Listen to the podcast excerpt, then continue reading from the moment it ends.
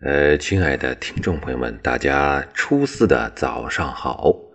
今天我们再来读一篇《诗经》的诗，叫做《千商》。千商啊，写的是呃一个女子啊对她的情人、爱人一种戏弄啊戏谑。好，我们先来读一下：子会思我。千商涉真，子不我思，其无他人？狂童之狂野居，子会思我。千商涉伪，子不我思，其无他事？狂童之狂野居，完了，嗯，很短啊，呃，但是很有意思。我们来解释一下，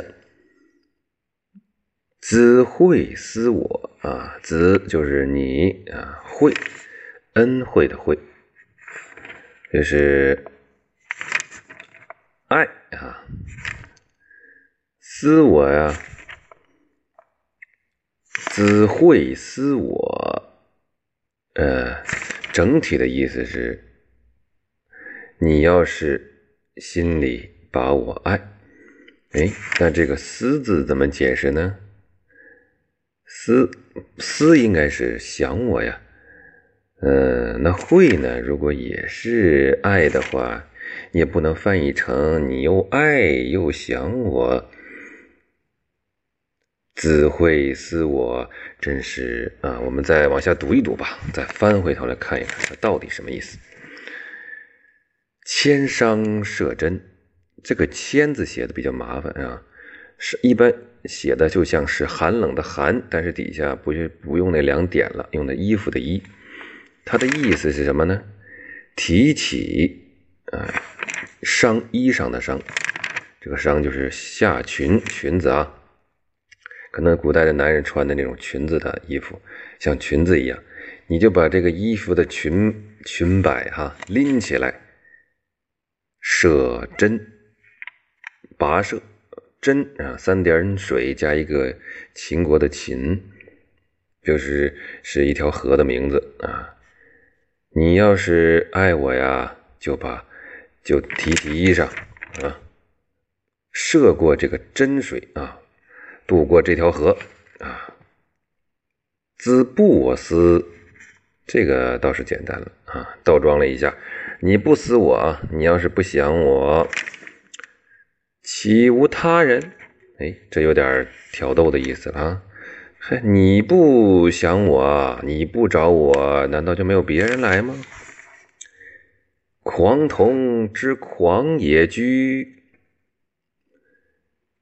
这个狂童之狂野居啊，狂说你不要，你这个傻小子啊，就说狂童就是我们现在说你这傻小子，啊，说的很文呐。之狂野居，你说，哎呀，你这个傻小子真是傻小子里边的傻小子。这个野居啊，野，嗯，是。也相当于一个语气词吧，居是而且的且，这里读居，哎，就是说，哎呀，你这狂童之狂，狂童傻小子之狂，狂童之狂就是傻小子里边的傻小子，野居你就可以成翻译成呀，你这个你真是傻小子里边的傻小子，你太傻了，就等你呢，我这意思啊。第二段，子会思我啊，你要是还想我呀，这么看起来呀，这个子会思我，我感觉哈，这个会呀，不一定是爱的意思了。嗯，我们也不能完全看书上怎么写啊，我们要自己的有自己的思考。那思如果是爱的意思，那会也是爱的意思，那岂不是有点重复了啊？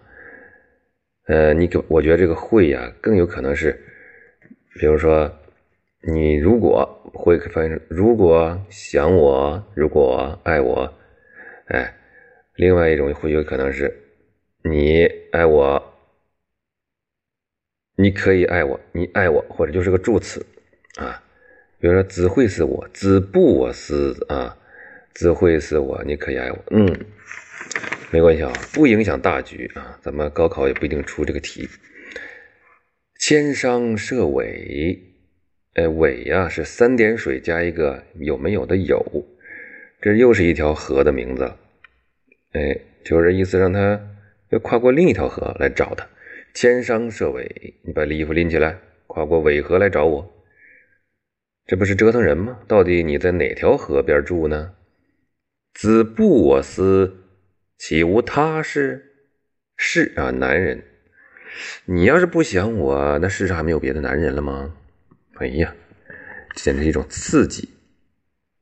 狂童之狂野句，你这个傻小子啊！我这么点你，你还听不出来什么意思吗？这是《诗经》里面的一首很有意思的啊，女子对情人的说话的一首诗。好，我们再来感情来读一遍：千商，子会思我，千商涉真。子不我思，岂无他人？狂童之狂野句，子会思我，千商涉尾。子不我思，岂无他事？狂童之狂野居。